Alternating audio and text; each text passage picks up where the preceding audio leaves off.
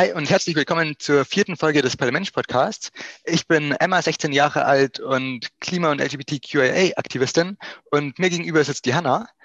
Ich bin die Hanna, ich bin 20 und ich studiere Medizin und interessiere mich auch schon lange für Politik und bin politisch aktiv. Wir wollen sehr transparent sein. Deshalb, bevor wir starten, äh, nochmal der Transparenzhinweis. Wir sind beide Mitglied der Grünen Jugend und der Grünen, werden uns aber bemühen, äh, sehr objektiv zu bleiben äh, und unsere Meinung nicht allzu sehr reinfließen zu lassen. Heute haben wir einen sehr interessanten Gast hier. Hi, wer bist du denn? Hi, ich bin Ricarda, ich bin 26 Jahre alt und seit einem Jahr stellvertretende Bundesvorsitzende und frauenpolitische Sprecherin im Bundesvorstand bei den Grünen. Und davor war ich zwei Jahre lang Sprecherin bei der Grünen Jugend, also der Jugendorganisation von den Grünen und freue mich sehr, heute bei euch zu sein, so ein bisschen über meine politische Arbeit und auch über dieses Superwahljahr 2021 zu reden. Mhm. Du hast ja gerade gesagt, du warst auch bei der Grünen Jugend sehr aktiv. Also das bist du wahrscheinlich schon tausendmal gefragt worden, aber ich frage dich jetzt trotzdem nochmal, ähm, wenn du ein Gemüse wärst, welches wärst du denn? Ein Gemüse. Mhm. Ich fühle mich relativ wenig irgendeinem Gemüseart verbunden. Deshalb vielleicht einfach mein Lieblingsgemüse wäre Brokkoli. Ja, okay. Und ähm, du hast gesagt, du bist stellvertretende Bundesvorsitzende von Bündnis 90 Die Grünen. Ähm, da würde es mich jetzt interessieren, seit wann bist du bei den Grünen aktiv und wie kam es dazu? Also gab es da irgendein Schlüsselerlebnis oder ja, war das ganz unabhängig davon? Mhm. Ich bin seit 2012 Mitglied, so richtig aktiv geworden bin ich auch ungefähr ja, Ende 2012, Anfang 2013 ich habe nicht so, es gibt ja manche Politikerinnen, die haben so richtig so eine Initialgeschichte. Also ich wollte irgendwie die Umgehungsstraße bei mir vor der Haustür verhindern oder diesen Wald retten oder sowas. Das habe ich tatsächlich nicht so, sondern es war einfach ähm, bei mir die Zeit ähm, nach meinem Abitur, wo man ja auch so ein bisschen mehr Zeit hatte, auch so ein bisschen so eine Zeit, wo man viel nachdenkt, was will ich eigentlich von meinem Leben, äh, irgendwie, wie sehe ich mich selbst, wie sehe ich die Welt um mich herum. Und ich hatte ganz oft in meiner Jugend so ein mulmiges Gefühl von so einer Ungerechtigkeit um mich herum. Also an ganz, ganz vielen verschiedenen Stellen in unserem Bildungssystem, auch wie wir mit unserem Planeten umgehen. Aber auch ganz konkret hatte ich oft das Gefühl, dass ich als Mädchen anders behandelt werde als die Jungs in meinem Umfeld. Von Lehrerinnen, dass ich beim Feiern mehr aufpassen muss, dass ich viel auf mein Gewicht und auf mein Aussehen reduziert werde, also so ganz alltägliche Lebenssachen. Ähm, und ich hatte aber nie so richtig Worte dafür. Ich konnte das nie beschreiben, was damit mir passiert und konnte es deshalb auch gar nicht einordnen. Es war eher so ein ja abstraktes Gefühl. Und dann bin ich eben 2012 einfach mal aus Interesse, weil ich dachte, okay, grundsätzlich werden da Themen angesprochen, die mich auch interessieren, bin ich zur Grünen Jugend gekommen und damals und auch gleichzeitig zur Grünen Hochschulgruppe in Heidelberg war das. Und was für mich total schön war, war, dass ich dort im Austausch mit anderen jungen Menschen, auch im Austausch mit vielen jungen Frauen gemerkt habe, dass eben genau diese Erfahrungen, die ich gemacht habe, dass die kein Zufall sind, dass die nicht vom Himmel gefallen sind und dass die vor allem nicht meine Schuld sind, sondern dass die Teil von gesellschaftlichen Strukturen sind und dass wir aber gemeinsam diese Strukturen verändern können, dass man denen nicht ausgesetzt ist, nicht ohnmächtig ist. Und das war für mich ein total ermächtigendes Gefühl. Das war eigentlich so, so ein Initialmoment, der mich bis heute in der Politik gehalten hat und was auch bis heute Politik machen für mich eigentlich bedeutet. Mhm. Und ähm, welche Themen begeistern dich besonders? Hat das zum Beispiel auch mit deinen persönlichen Erfahrungen zu tun, die du gemacht hast? Auf jeden Fall. Ich glaube, dass Politik ganz oft im Persönlichen anfängt. Und ich finde, es ist auch mhm. gar kein Problem. Also manchmal sagen ja Leute, ne, so Politik sollte nicht irgendwie ins Persönliche eindrängen, weil es geht ja nicht um individuelle Interessen. Und das stimmt nicht. Ich glaube, es ist gut, auch Politik aus einem eigenen Interesse heraus zu machen, ne? weil natürlich damit sozusagen das Verstehen davon, wie die Welt funktioniert und der Motivator, der es hat, auch mal zum Beispiel wütend zu sein. Also sagen, hey, ich will als Frau einfach nicht mehr gesagt bekommen, wie ich zu leben habe oder wie ich mein Sexualität auszuleben habe. Ähm, und das dann aber einzuordnen, eben nicht nur als ein egoistisches Interesse, sondern zu überlegen, okay, was für Erfahrungen machen denn andere und das dann in einen größeren Gesellschaftsentwurf zu übertragen. Wie wollen wir eigentlich zusammenleben? Außen im individuellen, wie will ich leben? Zu sagen, naja, wahrscheinlich wollen auch andere Leute ein bisschen anders leben, als es gerade ist und daraus so einen gemeinsamen Gesellschaftsentwurf zu machen. Und deshalb war auch für mich die Frauenpolitik tatsächlich immer ein sehr starkes Herzensthema, ein Thema, was meine ganze politische Zeit bisher begleitet hat, also von der Grünen Jugend bis natürlich jetzt offensichtlich in meiner Rolle als frauenpolitische Sprecherin, weil ich einfach auch nicht akzeptieren will, dass ich in einer Welt lebe, wo über meinen Kopf hinweg entschieden wird. Und vor allem will ich nicht, dass nochmal 100 Generationen von Frauen in derselben Welt leben, sondern ich will, dass die Generation von Frauen, von äh, auch zum Beispiel trans- und nicht-binären Menschen, die nach mir kommen, in einer freieren, in einer selbstbestimmteren Welt aufwachsen kann. Ja, voll. Und ähm, also ich habe bei meiner Recherche für das Interview heute herausgefunden, dass einer deiner Schwerpunkte auch Body Positivity ist. Ähm, und ich bin mal beim Lesen eines Zeitartikels auf ein ähnliches Konzept gestoßen, das sich Body Neutrality nennt. Und da habe ich gelesen, dass es im Gegensatz zu Body Positivity nicht darum geht, seinen Körper zu lieben, sondern mehr darum, seinem Körper und auch seinem Aussehen nicht zu viel Beachtung zu schenken. Und zwar mit dem Argument, dass uns erst unser Charakter wirklich auszeichnet und unser Körper nur eine Hülle dafür ist. Und das Schlusswort von der Autorin, die den Artikel geschrieben hat, das war die Milena Zwertzens, war, dass sie sich wünschen würde, dass wir irgendwann an den Punkt kommen, an dem Aussehen in unserer Gesellschaft komplett in den Hintergrund tritt. Und ja, da bin ich ein bisschen auf den Gedanken gekommen, was hältst du denn von dem Konzept Body Neutrality statt Body Positivity oder wie würdest du das einordnen?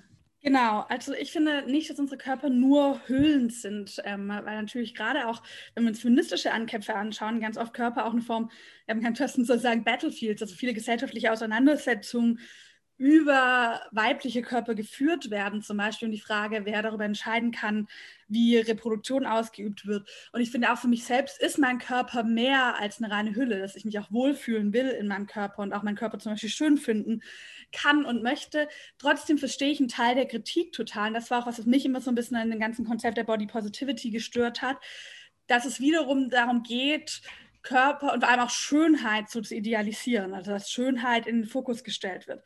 Und ich würde auch sagen, mein Ziel ist gar nicht unbedingt, also was ja Body Positivity macht, ist sozusagen das Spektrum von dem, was als schön gilt, zu erweitern.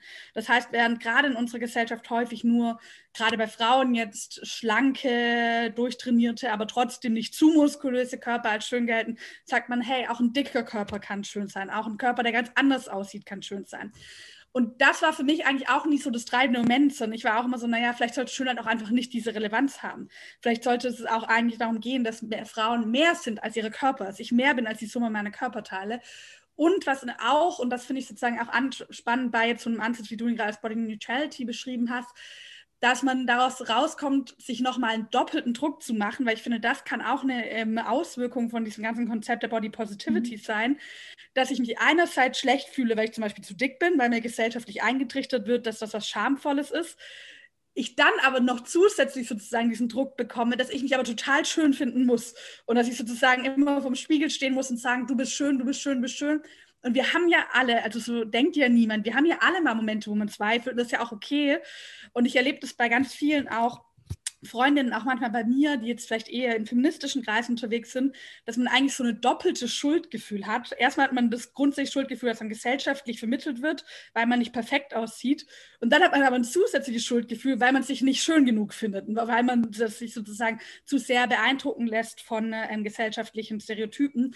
Und da würde ich eben auch sagen, muss es um mehr gehen als Body Positivity. Es muss eigentlich darum gehen, dass Frauen nicht mehr auf ihren Körper reduziert werden und das nicht sozusagen als das Wesenshafte, das Wesentliche wahrgenommen wird, weil das natürlich immer auch eine Form von Objektifizierung ist, wo die Frau mehr Körper als zum Beispiel Geist oder auch politischer Wille ist. Und hast du neben Body Positivity auch noch andere Themenschwerpunkte, mit denen du dich beschäftigst?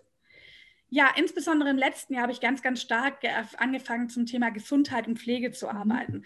Das war was, was ich schon immer wichtig fand als solches natürlich. Aber ich glaube, da geht es nicht nur mir so, sondern vielen Menschen. Während der Corona-Phase haben wir natürlich noch mal in besonderem Maße gemerkt, einmal wie systemrelevant, finde ich auch ganz lustig, dass dieser Begriff, der 2008, 2009 vor allem für Banken verwendet wurde, jetzt plötzlich für Pflegerinnen verwendet wird wie systemrelevant die Arbeit ist, aber vor allem auch, wie verletzlich unsere Gesundheitssysteme sind.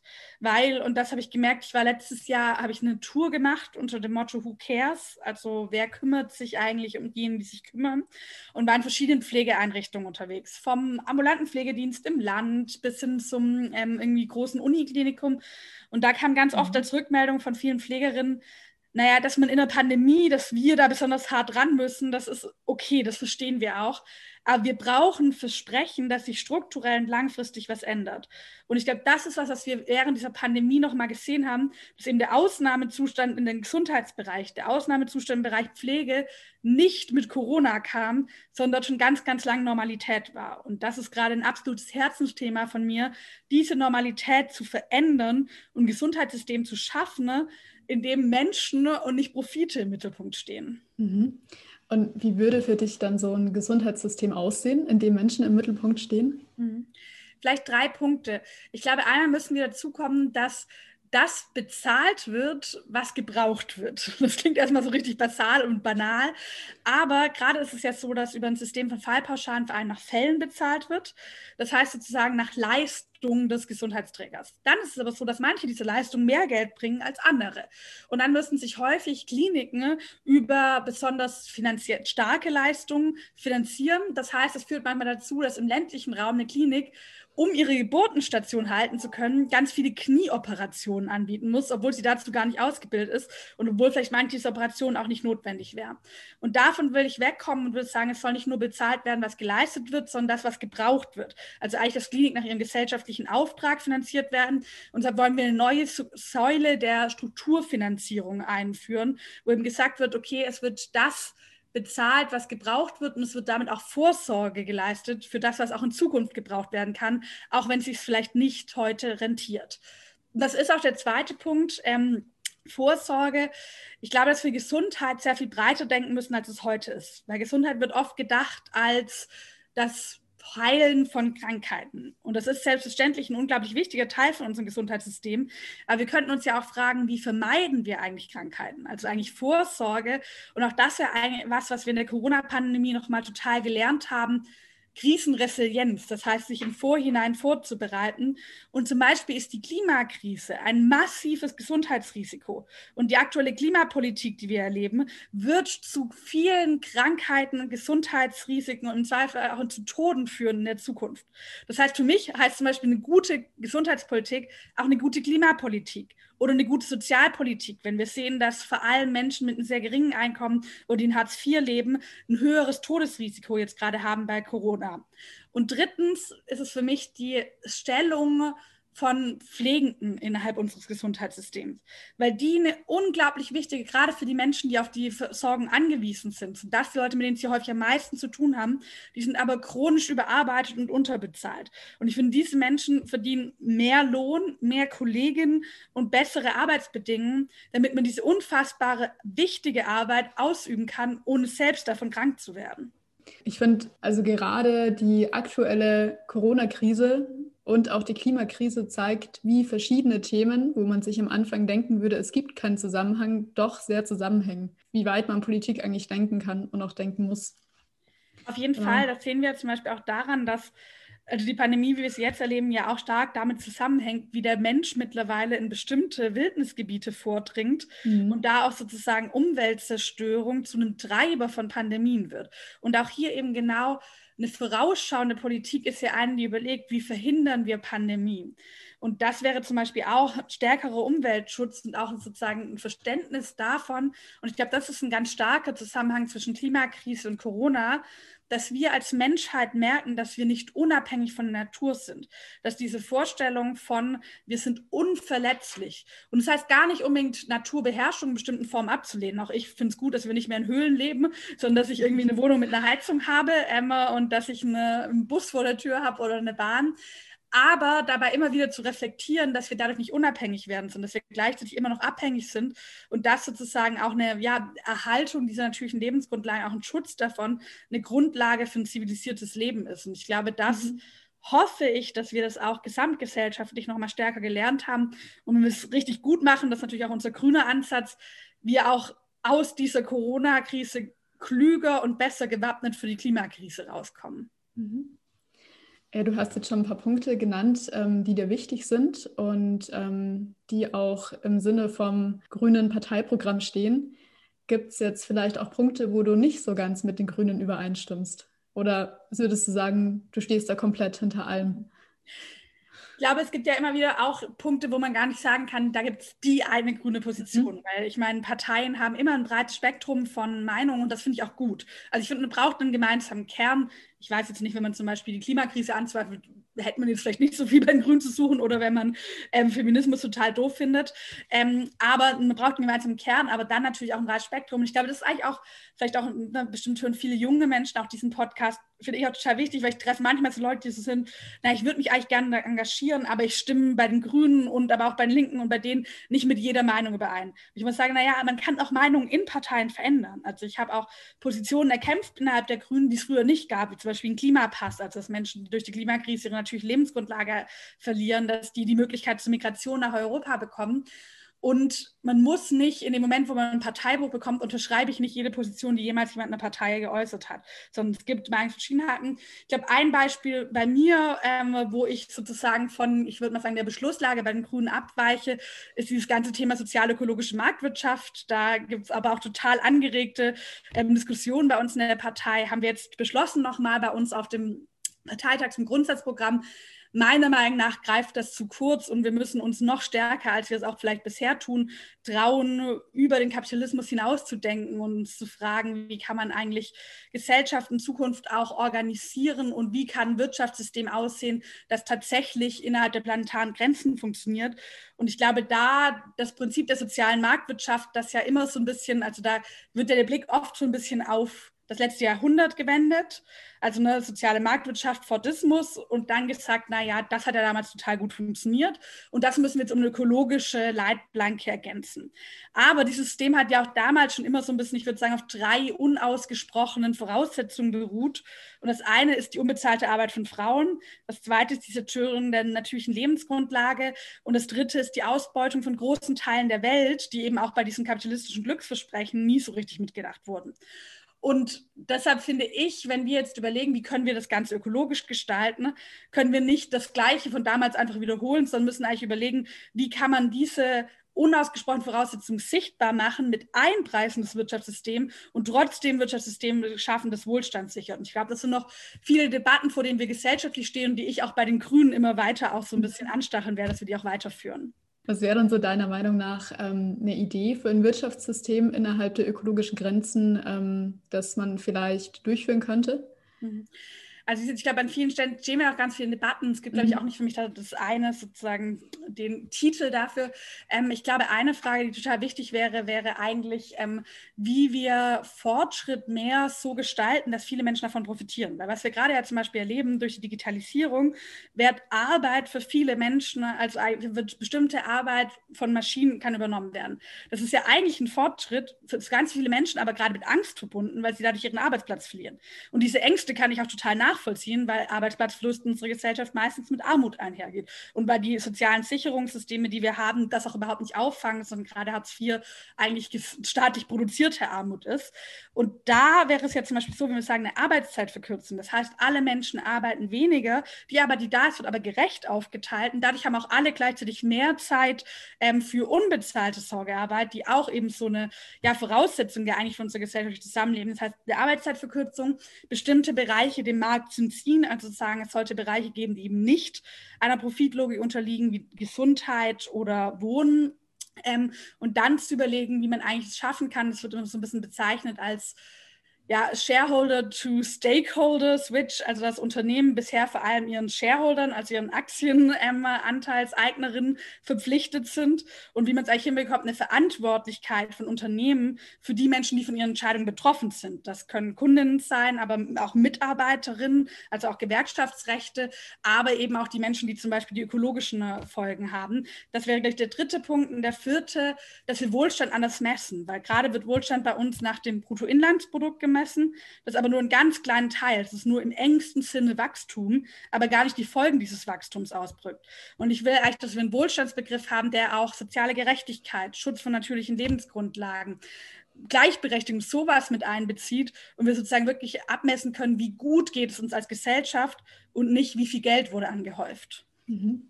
Und so eine Idee, die in dem Zusammenhang auch immer wieder kommt, ist die Idee von einem bedingungslosen Grundeinkommen. Denkst du, das wäre sinnvoll?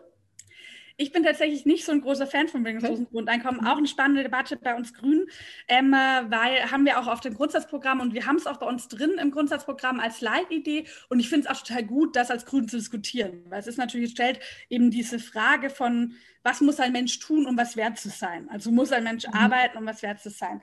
Was ich so ein bisschen als Schwierigkeit sehe, also ich bin sehr große Verfechterin von der Garantiesicherung, dass man sagt, für alle Menschen, die keine Lohnarbeit nachgehen und für alle Menschen, die unter einem bestimmten Einkommen sind, kriegen anders als heute bei Hartz IV, frei von Sanktionen, frei von Anrechnung von Partnereinkommen, wirklich armutsfeste Gelder ausgezahlt. Das finde ich total sinnvoll.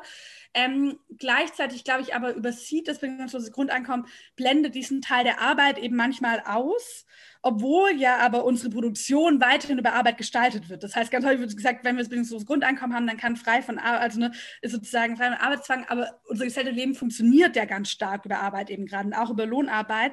Und das wird für mich oft so ein bisschen ausgeblendet beim bedingungslosen Grundeinkommen, weshalb ich zum Beispiel eher, äh, es gibt ja auch Modell, was zum Beispiel eine Jobgarantie angeht, also zu sagen, jeder kriegt einen garantierten und auch zukunftsfähigen, sinnvollen Arbeitsplatz und gleichzeitig eine soziale Sicherung, damit wirklich niemand durchs Raster fällt, wäre da eher für mich die Stoßrichtung. Mhm. Ja. Ja, jetzt haben wir schon ziemlich viel über dein politisches Engagement gesprochen. Aber du bist ja nicht nur stellvertretende Bundesvorsitzende von Bündnis 90, die Grünen, sondern ähm, du studierst parallel auch Jura. Und da würde es mich interessieren, warum hast du dich für das Studium entschieden und auch wie schaffst du das zeitlich? Weil ich habe jetzt von meinen Freunden, die auch Jura studieren, so oft gehört, dass das ein immens hoher Arbeitsaufwand ist. Und ja, das würde mich interessieren. Ehrlich gesagt gar nicht. Also okay. ich tatsächlich mein Studium gerade einfach auf Eis gelegt, ähm, ja. weil das natürlich in der jetzigen Arbeitsbelastung so nicht funktioniert. Ich habe vor, das auf jeden Fall irgendwann nochmal zu Ende zu machen, aber jetzt gerade ist bei mir einfach der Fokus auf dem politischen Arbeiten. Ich hatte so ein bisschen die Entscheidung nach meiner Zeit bei der Grünen Jugend, ne, will ich jetzt erstmal studieren oder will ich weiter Politik machen? Und für mich war das Gefühl, und ich glaube, es war auch die richtige Entscheidung, gerade ist so ein kritischer Zeitpunkt. Also für die Zukunft von einer jungen Generation Generation werden eben diese nächsten vier Jahre, was wir im Klimaschutz auf die Beine stellen, in den nächsten vier Jahren, ist halt entscheidend für die nächsten 100 Jahre auf diesem Planeten, so ja. pathetisch das vielleicht klingt. Und da habe ich gedacht, nee, jetzt gerade ist der Moment, wo du damit gestalten willst, wo du damit wirken willst ähm, und habe mich deshalb sozusagen für das politische Wirken gerade entschieden. Ähm, und deshalb ist das ähm, Studium gerade auf Eis. Im September ist ja die nächste Bundestagswahl. Die Grünen haben noch nicht angekündigt, wer Kanzlerkandidatin wird. Aber entweder Robert Habeck oder Annalena Baerbock. Weißt du, wer es wird? Ich weiß es auch noch nicht. Das ist tatsächlich nicht nur ähm, ein internes Geheimnis, das nicht nach außen getragen wird. Wir haben ja so ein bisschen angekündigt, dass wir uns zwischen Pfingsten und Ostern entscheiden werden. Ich persönlich finde es auch gut. Ich bin gar nicht so ein großer Fan davon. Also gerade zum Beispiel die SPD hat ja schon letztes Jahr im Sommer, ich finde ein Jahr vor der Wahl, wir haben nur vierjährige Perioden, da brauche ich nicht ein Jahr lang Wahlkampf.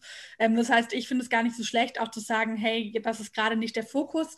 Und es wird tatsächlich so sein, dass Alena und Robert einen gemeinsamen Vorschlag machen. Das heißt, dass die untereinander, dass wir gar nicht wollen. Ich glaube, wir arbeiten sehr gut als Team und auch die beiden arbeiten sehr gut als Team. Das heißt, die werden gemeinsam einen Vorschlag machen. Und den kennen aber selbst die beiden gerade noch nicht. Das heißt, ähm, es gibt wahrscheinlich gerade keine Person auf dieser Welt, die weiß, wer es wird. Hm, interessant. Robert hat vor einem Monat sein äh, neuestes Buch von Hier an anders herausgebracht. Ist das sein Auftakt zum Wahlkampf? Ich habe das Buch noch nicht gelesen, das heißt, ich kann gar nicht so viel darüber sagen. Ich habe es bei mir im Buch im Schrank stehen.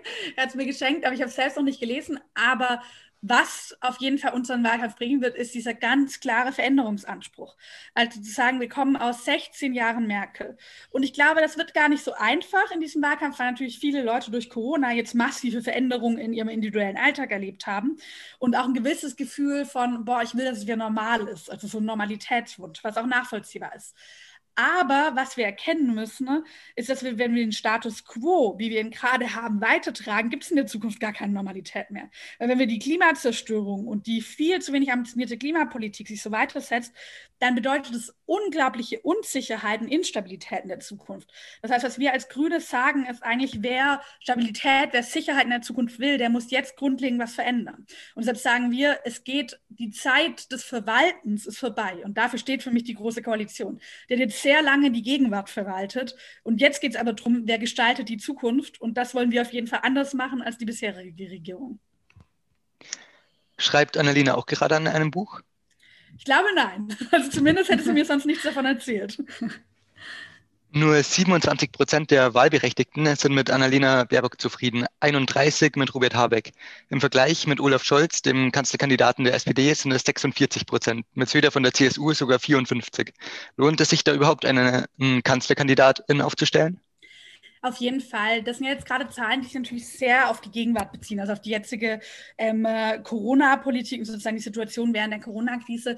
Und da ist es klar, und ich glaube, das sehen wir in vielen anderen Ländern, das sehen wir in einzelnen Bundesländern, dass es einen starken Fokus auf die Regierung gibt, weil es natürlich so ein bisschen so eine Zeit ist, wo vor allem die Exekutive sehr stark wahrgenommen wird. Das ist auch vollkommen okay so ich glaube, im Sommer wird sich wieder der Raum des Politischen öffnen, wo es eben nicht darum geht, wie ich gerade gesagt habe, der wer verwaltet gerade am besten die jetzige Situation, sondern wer hat die besten Ideen für die Herausforderungen unserer Zukunft. Wer hat tatsächlich auch ein Zukunftsversprechen, wer steht für eine Gesellschaft, macht ein Angebot, auch für eine vielfältige, für eine feministische, für eine zukunftsgewandte Gesellschaft und ab dem Moment wird sich, wird sich das alles ja neu mischen. Also ich glaube, da werden die Karten nochmal gem neu gemischt, auch ab dem Moment, wo ein Großteil der Bevölkerung klar wird, dass Angela Merkel aufhört. Ich glaube, das ist bei vielen gerade emotional noch gar nicht angekommen, auch wenn sie es rational wissen. Ähm, das heißt, da würde ich mir gar nicht so viele Sorgen machen. Ich glaube, sobald wir in die wirkliche Wahlkampfauseinandersetzung gehen, dafür ist gerade auch noch überhaupt nicht die Zeit, ähm, wird es um ganz andere Fragen gehen. Und da bin ich sehr überzeugt, dass da sowohl Annalena als auch Robert ein sehr, sehr überzeugendes Angebot bringen können. Es sieht jetzt ja nicht so aus, als würden die Grünen größte Kraft in äh, Deutschland werden. Ist es da nicht eigentlich ein bisschen überheblich, eine, eine Kanzlerkandidatin aufzustellen? Wir wären ja nicht das allererste Mal, dass eine Kraft ähm, ein Kanzleramt ähm, äh, leitet, die nicht stärkste Kraft sind. Also tatsächlich gibt es ja auch die Möglichkeit, dass man als zweitstärkste Kraft ein gutes Bündnis bildet. Also zum Beispiel Grün-Rot oder Grün-Rot-Rot, nicht Rot-Rot-Rot, Grün-Rot-Rot wären da ja eine Möglichkeit. Ähm, und ich finde, es ist doch auch für eine Demokratie total gut, dass es Auswahl gibt. Also ich meine, wir kommen jetzt aus 16 Jahre lang Merkel. Das heißt, 16 Jahre lang in diesem Wahlkampf war fast immer klar, okay, Merkel bleibt Kanzlerin und wer regiert daneben. Das ermüdet doch auch und Demokratie total. Also ich finde, ähm, zu sagen, hey, wir machen ein Angebot, es geht auch anders. Wir haben auch Regierungsoptionen, die dafür möglich sind. Wir kämpfen für Mehrheiten genau dafür. Das ist ein Angebot an die Wählerinnen. Ich glaube, es gut ist. Mir ist klar, dass es so ein bisschen, ja, David gegen Goliath ist. Das wissen wir sowohl von jetzigen Umfragen als auch von den Ressourcen, was an Geldern da ist, zumindest im Wahlkampf steckt. Aber ich meine, ich finde es gar nicht so schlecht, als Grüne vielleicht ein bisschen das Motto zu haben, das Unmögliche möglich zu machen. Und in diesem Jahr werden wir genau das versuchen. Welche Koalition wäre dir dann am liebsten? Grün-Rot oder Grün-Rot-Rot? Ich glaube, das sind diejenigen, mit denen man am meisten, ich habe vorher gesagt, ich glaube, gerade geht es darum, eine Politik zu machen, die den Herausforderungen der Zeit gerecht wird. Der Klimakrise, der massiven sozialen Ungleichheit in unserem Land, den Angriffen auf die Demokratie und der immer noch vorherrschenden Diskriminierung von Frauen, um ein paar zu nennen. Wir brauchen eine Politik, die tatsächlich nicht einfach weitermacht, weil man schon immer so gemacht hat, sondern überlegt, was ist notwendig, um diesen Herausforderungen gerecht zu werden und dann auch radikale Schritte gehen kann. Man an bestimmten Stellen wird man radikale Schritte brauchen, wenn man sich zum Beispiel anschaut, den Kohleausstieg bis 2030, ähm, endlich ein echtes Lohngleichheitsgesetz, mag man radikal nennen. Eigentlich finde ich die Sachen gar nicht so radikal, sondern relativ vernünftig und offensichtlich, aber gelten vielleicht für viele Menschen heute noch als radikal. Und dann ähm, muss man schauen, wo gibt es auch eine Bereitschaft für so eine Politik. Und da, glaube ich, gibt es die größten Gemeinsamkeiten, die größte Bereitschaft, auch gemeinsam so eine herausforderungsorientierte Politik zu machen in dem Spektrum Mitte-Links. Und ich finde, die CDU hat jetzt in den letzten Jahren gezeigt, und wenn ich mir auch an deren Parteitag denke, das war ja ideenlos bis zum geht nicht mehr. Das Wort Klimakrise ist nicht mehr einmal gefallen gezeigt, dass sie eben nicht mehr in der Lage ist, eine Politik zu machen, die über Verwalten hinausgeht, nicht in der Lage ist, eine Politik zu machen, die wirklich Zukunft in die Gegenwart überträgt. Und ich glaube, dem wird es auch mal ganz gut tun, in der Opposition zu sein. Grün-Rot-Rot wäre ja mit der Linken und mit der SPD. Die Linke steht wegen ihrem sehr positiven Verhältnis zu Russland ja sehr in Kritik. Siehst du die Gefahr, dass das die Koalition sprengen könnte? Jetzt gerade wissen ja gar nicht, was es für mögliche Koalitionen gibt, aber ich sehe es sehr kritisch und ich finde, die Linke muss da wirklich offene Fragen klären. Und es wäre für mich auch eine Voraussetzung dafür, dass man so eine Koalition eingehen könnte. Und da erwarte ich mir auch von den vernünftigen Stimmen innerhalb der Linkspartei, die es ja durchaus gibt, die auch sehr klar sich für Menschenrechte einsetzen, die sehr klare Kritik an Russland üben, dass da auch kritischer mit den Menschen in eigenen Reihen ähm, umgegangen wird, die wirklich eine Putin-Relativierung bis Idealisierung da an den Tag legen, die ich schockierend finde. Also gerade jetzt nochmal in der jetzigen Zeit, wenn man sich den, das Attentat auf Nawalny anschaut, wer jetzt gerade Putin unterstützt, unterstützt Menschenrechtsverletzungen. Und das, finde ich, kann sich eine linke Partei mal auch unabhängig von Koalitionen nicht leisten. Das finde ich auch relativ peinlich. Und da hat auf jeden Fall die Linke, bis man überhaupt über Koalitionsverhandlungen reden kann, noch echt einige Fragen zu klären intern. Also wird es keine Koalition mit der Linken geben, falls sie ihre Position zu Russland nicht ändert? Wie gesagt, es kommt ja vor allem darauf an, welche Positionen sich dort durchsetzen. Gerade will ich überhaupt gar nichts ausschließen. Also ich finde, ähm, dass es komisch ist vor einer Wahl aus dem AfD. Das ist für mich gar keine Frage. Also wir werden unter keinen Umständen auf irgendeine Art und Weise mit Rechtsextremen zusammenarbeiten. Aber damit sowas funktionieren könnte, wie gesagt, das geht mir jetzt gar nicht darum, auszuschließen und zu sagen, die Koalition wird es geben, das wird vom Wahlergebnis abhängen. Und wie gesagt, da werden wir natürlich auch mit der Linkspartei reden. Aber damit es funktionieren könnte, damit man menschenrechtsorientierten Rücken der Außenpolitik hat und auch einfach, damit die Linke glaubhaft ist in ihrer Ausstellung. Also es geht ja auch um die eigene Glaubhaftigkeit, finde ich, müssen die da, ähm, muss da eine klarere Positionierung erfolgen und auch eine klarere Kritik, wenn es Ausreißer gibt. Das passiert ja mal in jeder Partei, ne? dass es sozusagen auch mal Stimmen gibt, wo man sich den Kopf lenkt und denkt, oh, was ist das? Aber das muss dann natürlich auch klar kommentiert werden. Da muss dann die Linie der Partei klar gemacht werden. Werden wir bis 2030 aus der Kohle aussteigen, wenn äh, die Grünen in die Regierung kommen? Ja, das ist das Ziel. Gibt es Bedingungen, die für eine grüne Regierungsbeteiligung erfüllt sein müssen? Ja, also für mich ist die klare Voraussetzung, dass wir einen Kurs der wieder zurück auf das Pariser Klimaabkommen ähm, kommt. Wir sind gerade meilenweit entfernt vom Pariser Klimaabkommen. Also das, was wir im Klimapaket hatten, was wir mit einem Kohleausstieg 2038. Und das Pariser Klimaabkommen ist die Grundlage dafür, dass meine Generation, unsere Generation, ich weiß gar nicht, wie weit wir auseinander sind, auf einem lebenswerten Planeten leben kann. Und Deutschland hat sich auch verpflichtet, sogar die jetzige Bundesregierung hat sich sogar verpflichtet dazu, ähm, äh, dieses, diesen Kurs einzuhalten. Und das ist sozusagen die Voraussetzung. Und für mich wäre die zweite Voraussetzung, dass wir klare Veränderungen, auch massive Fortschritte beim Thema soziale Ungleichheit haben. Also dass wir sozusagen ein Angebot machen an die Menschen, sei es mit der Kindergrundsicherung oder Garantiesicherung, die gerade in Armut leben und die wirklich auch zurückgelassen wurden und ihr Vertrauen verloren haben in Politik in den letzten Jahrzehnten. Du sitzt im Moment noch nicht im Bundestag, kandidierst aber 2021. Könntest du dir vorstellen, direkt zum Beispiel Familienministerin zu werden?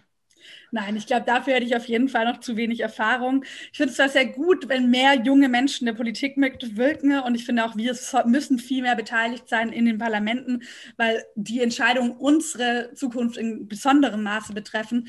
Trotzdem glaube ich, dass es auch gut ist, sich ähm, selbst, ich würde gar nicht sagen selbstkritisch, sondern selbstbewusst einzuschätzen, in dem Sinne von, was kann ich und was kann ich noch nicht. Und dafür würde mir auf jeden Fall die Erfahrung fehlen. Ja, Ricarda, vielen Dank, dass du dir die Zeit genommen hast, mit uns das Gespräch zu führen.